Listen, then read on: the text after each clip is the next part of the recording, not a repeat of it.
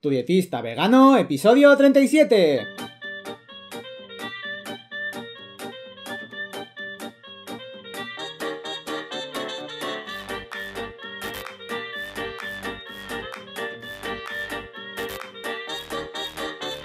Hola, ¿qué tal? Muy buenas a todas y a todos. Bienvenidas y bienvenidos al podcast de Tu dietista vegano, el podcast en el que yo, Sergio Guayar, voy a comentar conceptos, estrategias, mitos y noticias sobre nutrición y veganismo. En resumen, como una alimentación más vegetal puede ser, entre otras cosas, muy beneficiosa para tu salud. Y como siempre os digo, antes de empezar, tenéis cualquier duda, cualquier pregunta o habéis visto cualquier noticia relacionada con la nutrición y tenéis dudas, me podéis escribir, que es gratis, desde tudietistavegano.com barra contactar yo, por supuesto, os responderé y además, si me parece un tema muy importante o muy impactante, lo comentaré aquí en el podcast. Hoy quiero hablar un poco de una enfermedad. Se trata del hipotiroidismo y de la dieta vegana o de la alimentación 100% vegetal, ya que no hay ningún problema en llevar eh, pues, esta dieta eh, teniendo esta enfermedad. Así que antes de empezar primero quiero aclarar, por si alguien no sabe exactamente qué es el hipotiroidismo, pues el hipotiroidismo o tiroides hipoactiva es un trastorno en el cual la glándula tiroides no produce la cantidad suficiente de ciertas hormonas cruciales. El hipotiroidismo puede no causar síntomas notables en las primeras etapas. Con el tiempo, el hipotiroidismo no tratado puede causar numerosos problemas de salud como obesidad, dolor en las articulaciones, infertilidad o enfermedad cardíaca. Y es que el hipotiroidismo, además, es una enfermedad muy frecuente, ya que aproximadamente entre el 4% y un 8% de la población general padece hipotiroidismo, y estos porcentajes se elevan todavía más hasta un 9% y un 16% entre las personas mayores de 60 años. Y además de esto, esta patología afecta cinco veces más a las mujeres que a los hombres. Entonces es una enfermedad que suele darse con relativa frecuencia, entre comillas. Al final es un porcentaje bajo, pero es un porcentaje notable. Hasta un 16%, yo, a mí por lo menos me parece notable. Entonces, hay dos tipos principales de hipotiroidismo. El bocio, que se debe principalmente al déficit de yodo, y la tiroiditis Hashimoto, que es autoinmune. El tratamiento del hipotiroidismo el más común es que se usa una hormona tiroidea de reemplazo, generalmente levotiroxina, y pues la más común es Eutirox. Y además, por decir algún detalle de este tratamiento, se suele recomendar tomar el medicamento alejado de las comidas, ya que por ejemplo la soja puede interferir con el tratamiento.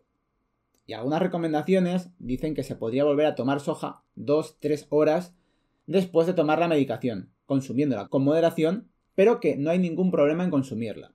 Hablando ya en términos de nutrición con respecto al hipotiroidismo, pues voy a hablar un poquito de ciertos eh, nutrientes, de ciertos micronutrientes que hay que tener en cuenta, de ciertos alimentos también, y voy a empezar ya pues con el yodo, que si no lo sabéis, pues el yodo y la tiroides están bastante relacionados. Y es que el yodo en exceso causa una especie de sobrecarga en el cuerpo, y entonces esto produce una parada transitoria de toda la producción de hormonas tiroideas. Se produce un escape y se está hipertiroideo. Esto provoca radicales libres y un daño en el cuerpo. Quiero hablar un poco más en profundidad del yodo, ya que la ingesta recomendada de yodo son de entre 100 a 200 microgramos al día. Y este cálculo está basado en prevención de bocio en áreas endémicas, que no consumen prácticamente este mineral. Hay que saber que la tiroides adapta su fisiología a los niveles disponibles, pero que una glándula sana necesita aproximadamente 52 microgramos al día de yodo, cuando esta ingesta recomendada está mucho más elevada, como he dicho, de entre 100 a 200. Para que os hagáis una idea, media cucharadita de sal yodada ya aporta 150 microgramos de yodo. Y lo que se suele decir es que hay que aportar sal yodada a diario, para que la glándula tenga diariamente un aporte algo más consistente. Algunos de los otros mm, nutrientes que intervienen, pero tampoco quiero ponerme muy técnico, para explicar pues, en qué se utiliza cada, cada nutriente. Cabe destacar el selenio, un alimento rico en selenio son las nueces de Brasil. También el zinc interviene, la tirosina también interviene en la tiroides. Y bueno, es un aminoácido no esencial, es decir, que somos capaces de producirlo, pero cabe destacar que la dieta tiene que estar bien planificada y que esté pues con proteínas complejas, es decir, comer legumbres, comer eh, cereales, comer eh, pues, frutos secos, ¿no? Nutrientes que tienen buena cantidad de proteínas para que no haya ningún déficit en este sentido. También el hierro está implicado en, la tiroides, la vitamina D, que bueno, es necesaria para el funcionamiento del sistema inmune. Entonces, aunque en vegetarianos es verdad que está presente en varios alimentos, aunque está en muy poca cantidad, como son los alimentos fortificados, sí que es verdad que, bueno, ya he explicado en, en, el podcast de la vitamina D y en algunos otros que la mejor fuente es el sol. Y si hay que tomar algún suplemento, habría que tomar el suplemento de D3. Pero como también he hablado de esto, el suplemento de D3 generalmente suele no ser eh, vegano. Aunque ahora cada vez hay más suplementos de D3 veganos hechos a base de algas. Pero bueno, si no tienes ese certificado de que si es vegano o no, es verdad que también tienes la vitamina D2, que esta sí que generalmente es de origen vegetal. Además, en Hashimoto suele ser deficiente y puede ser desencadenante ambiental para la enfermedad. Entonces, bueno, ya entrando un poco en materia ya de alimentos, eh, con respecto al gluten, eh, bueno, es verdad que el gluten puede bajar los anticuerpos antitiroideos y lo que se suele hacer es probar tres meses antes de los análisis sin tomar nada de gluten y ningún otro cambio para ver si hay mejora y si no hay cambios significativos, pues se puede volver a elegir si volver a incluir en la dieta gluten o no. Por otro lado, hay algunos alimentos que interfieren en la absorción de yodo por parte del tiroides, pero solo actúan como goitrógenos o bociógenos si están crudos. Cocinados o fermentados no tienen efecto. Entonces, eh, entre otros, tenemos las crucíferas, como la coliflor, el repollo, el brócoli, el cale. Luego también está el bambú, piñones, eh, cacahuetes, soja, espinacas, batata, fresas, melocotones, peras, aceite de canola, mijo.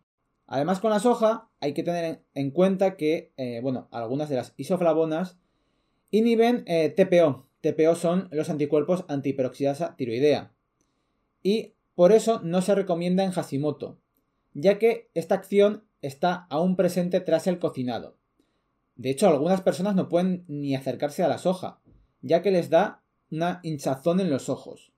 Y no es por un poco, sino con una hamburguesa de soja o más cantidad, cuando lo empiezan a notar. También, además de la soja, por ejemplo, el mijo, que es muy usado en celíacos, ya que no contiene gluten, eh, pues sus flavonoides eh, inhiben también el TPO. Y por eso también se indica, pues, evitar con Hashimoto. Y bueno, hasta aquí el podcast en el que pues, os he comentado un poco, pues eso, cómo llevar eh, esa nutrición en Hashimoto, en, con bocio, con hipotiroidismo. Si tenéis cualquier duda, si hay algo que no haya quedado excesivamente claro, me lo podéis preguntar. Ya sabéis, me podéis escribir desde tudietistavegano.com barra contactar. Si conoces a alguien que tenga pues hipotiroidismo y piensas que puede necesitar una consulta, bueno, en mi página web ya sabéis que también podéis eh, contratar mis servicios para pues ayudarle a llevar una mejor alimentación y quizás pues aliviar un poco pues esos problemas que tiene.